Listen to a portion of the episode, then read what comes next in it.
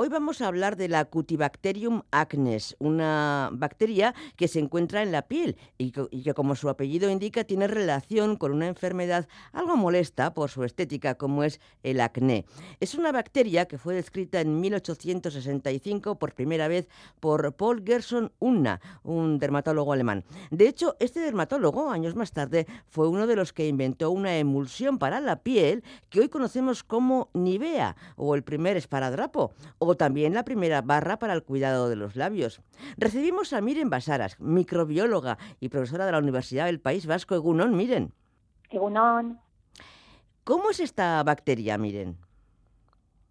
Bueno, pues esta bacteria, eh, como tú bien dices, es denominada Cutibacterium acnes, es una bacteria que tiene una forma de bastón, eh, una forma alargada, eh, no es una forma redondeada como pueden tener otras y eh, bueno, pues tiene un crecimiento lento si la comparamos con otras bacterias. Además de esas características, podemos decir que es una bacteria anaerobia, es decir, que le gusta vivir sin oxígeno.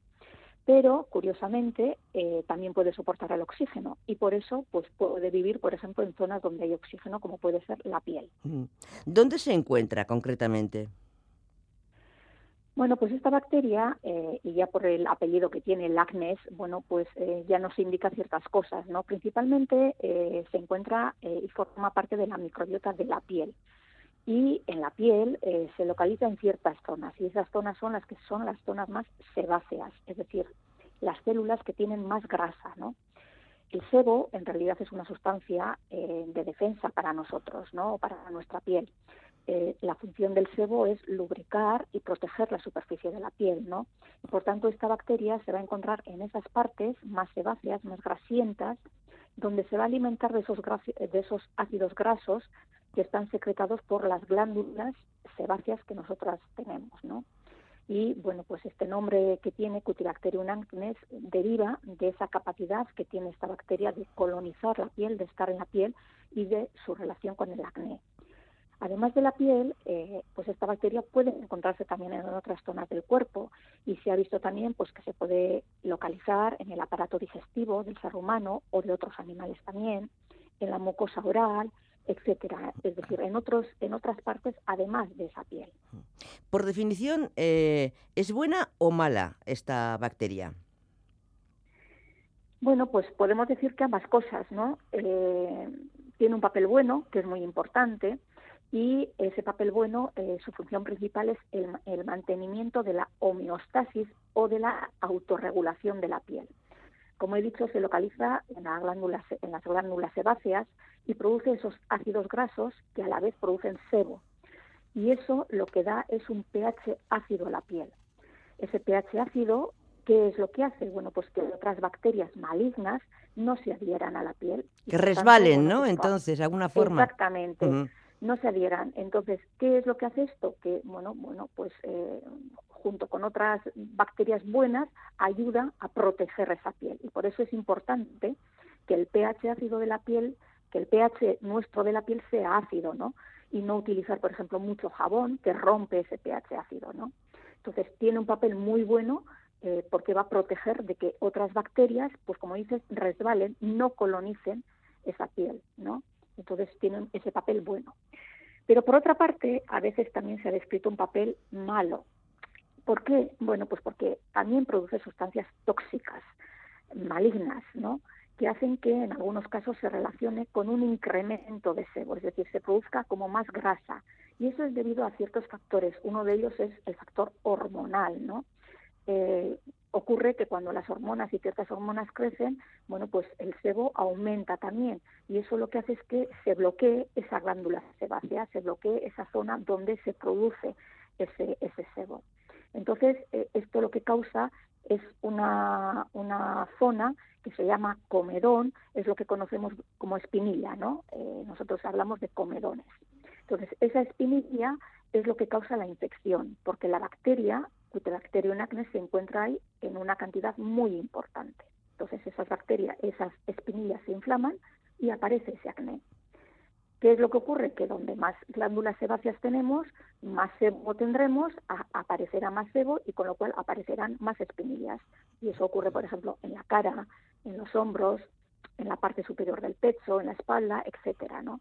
Entonces se van acumulando, hay muchas bacterias, muchas bacterias, y unas se van llamando a otras. Es decir, primero habrá muy poquitas que luego llamarán al resto y dirán, oye, venir aquí porque hay mucho sebo, ¿no? Eso, que aquí hay un festín.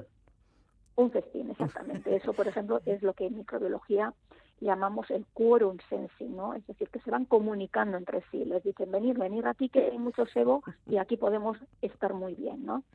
Claro, y, eso ocurre, eso ocurre sobre todo en la adolescencia, ¿no? Por esos factores hormonales, que está la hormona revuelta, ¿no? Que, que comentabas Claro, claro, mm. exactamente. O sea, e, esas hormonas tienen un papel importante porque eh, ayudan a que haya un incremento de sebo, ¿no?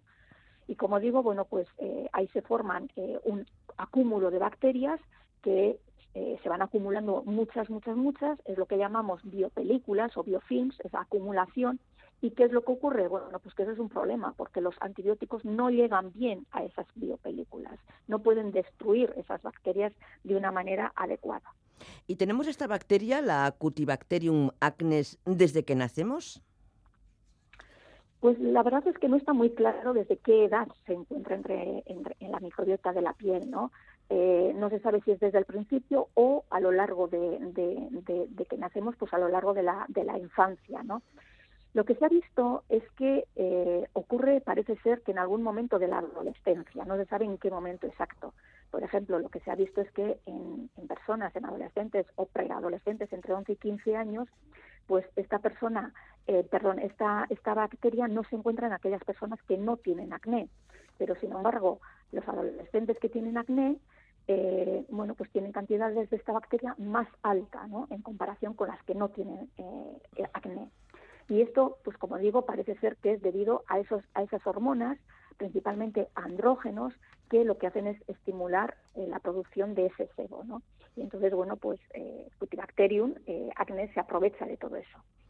Y luego, ¿qué es lo que se ha visto? Bueno, pues que en personas más adultas, no solamente en adolescencia, sino que en personas más adultas también eh, la cantidad de bacteria, eh, de Cutibacterium acnes, eh, es, aparece, ¿no? Es decir, no es que desaparezca en adolescencia y ya no tengamos esta bacteria, sino que a lo largo de la vida también tenemos. Es más, se cree que la cantidad de bacterias en edad adulta es la misma en todas las personas, ¿no? Tanto si presentan acné como si no presentan acné. El problema es que, bueno, pues cuanto más adultos nos hacemos, esos andrógenos o esa cantidad de andrógenos pues mm, se, se equilibra, no es tan alta y por eso no presentamos acné eh, a lo largo de la vida. Aunque sí es cierto que cuando eh, hay cambios hormonales, pues sobre todo en las mujeres, en edades más adultas, pues con la menopausia, etcétera, etcétera, bueno, pues ahí también pueden aparecer brotes de acné en personas adultas. ¿Y solo es capaz de producir acné? Bueno, acné es la, principal eh, infección que produce, ¿no? Por eso ese apellido que tiene de Cutibacterium acnes.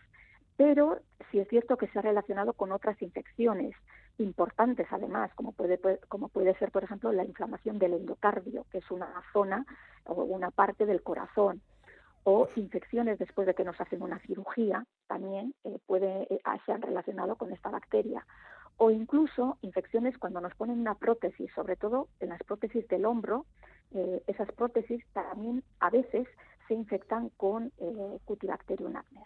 Ojo, pues sí que es eh, importante esta bacteria. ¿Y cómo se trata? Es importante y por eso, bueno, pues conviene tratarla, ¿no? Eh, sobre todo cuando tiene estas infecciones tan importantes, ¿no? Como decía, tan invasivas, ¿no? Eh, el acné, bueno, pues cuando el problema es el acné, se pueden utilizar antibióticos o también eh, unas moléculas que se llaman retinoides, que lo que hacen es reducir esa cantidad de sebo, ¿no? que es lo que decíamos que incita a esta bacteria a producir ese acné. ¿no? Y también hay tratamientos hormonales, ¿no? Eh, depende de cómo sea el acné, eh, si es muy masivo o no es tan masivo, pues se eligen unos tratamientos u otros, ¿no? para reducir esos andrógenos eh, y así no hay esa producción excesiva de sebo. Y como digo, en el caso de las otras infecciones que son más importantes en otras partes del cuerpo, pues también se utilizan antibióticos. Pero eh, el problema es que cuando esta bacteria forma esas biopelículas, eh, esas masas de, bacterias unidas unas a otras, pues los antibióticos difícilmente llegan a esas bacterias para destruirlas y eso suele ser un problema y eso ocurre, por ejemplo, en las infecciones de prótesis del hombro, pues a veces dan sus problemas, por decirlo de alguna manera, en el tratamiento. ¿Y qué hacer con el picor del acné, con lo molesto que, resulta y lo fácil que es eh, rascarse? pues sí, es un, es, un, es un engorro el picor pero hay que decir que todos los acnés no pican. De hecho, eh, los producidos por esta bacteria no suelen picar mucho, pican muy poco. En cambio, hay otros acnés que están producidos por hongos que esos pican más, con lo cual también eh, la, la, clínica de ese acné, bueno, pues puede diferenciar qué tipo de microorganismo es el causante de ese acné, ¿no? Para disminuir ese picor que, como dices, es muy engorroso, bueno, pues lo que se puede hacer es aplicar un paño húmedo o frío sobre la piel, sobre la cara o sobre la zona donde tenemos ese picor durante unos 5 o 10 minutos hasta que ese picor disminuya. Y poco más se puede hacer. No conviene rascarse porque si nos arrascamos, al fin y al cabo lo que hacemos es romper esas espinillas y eh, bueno pues de esa manera eh, las bacterias que puedan estar ahí eh, bueno pues producirán más infección no conviene evitar ciertos alimentos se dice que el chocolate por ejemplo favorece la infección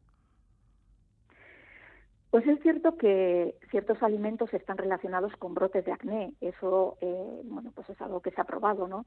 Sobre todo los alimentos procesados que tienen muchos colorantes, muchos aditivos o alimentos ricos en azúcares, pues como el chocolate, los pasteles, la bollería, etcétera, ¿no?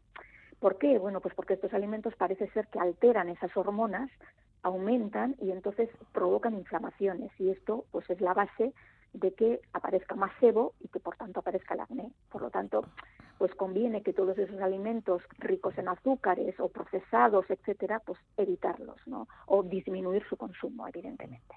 ¿Los puntos negros tienen eh, el mismo origen que las espinillas?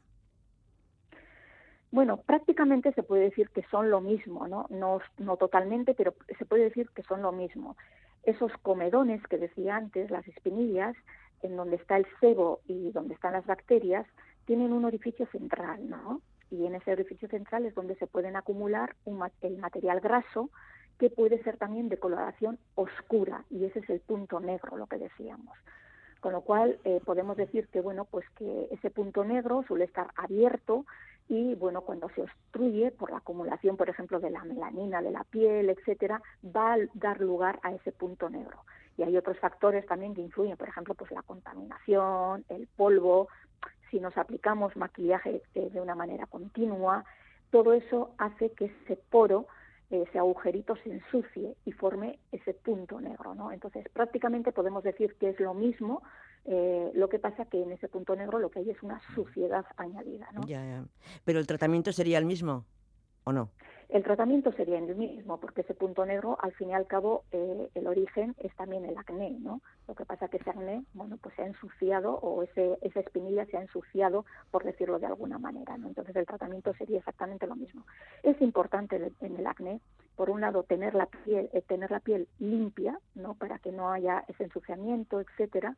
Nos tenemos que limpiar bien y luego pues si hay que aplicar, como digo, antibióticos u otros medicamentos como hormonales, etcétera, bueno, pues eso se valorará, ¿no? Dependiendo de la agresividad que tenga ese acné, pero sobre todo la piel limpia. Eh, Miren Basaras, microbióloga y profesora de la Universidad del País Vasco, ha sido un placer contar contigo una vez más en Hagas de la Luz. Eh, así que que tengas buena semana. ¿Geroarte? Es, es que ricasco soy. Agur. Agur, agur.